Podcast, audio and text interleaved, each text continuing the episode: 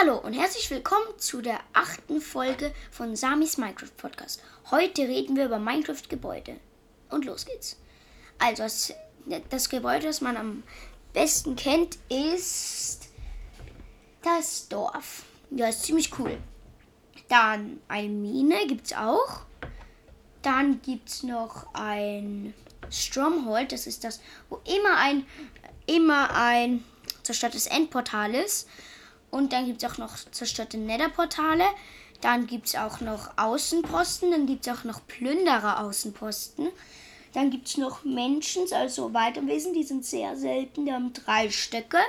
Dann gibt es noch Iglus. Dann gibt es noch so Brunnen in der Wüste. Dann gibt es noch im Nether eine Bastion und eine Netherfestung.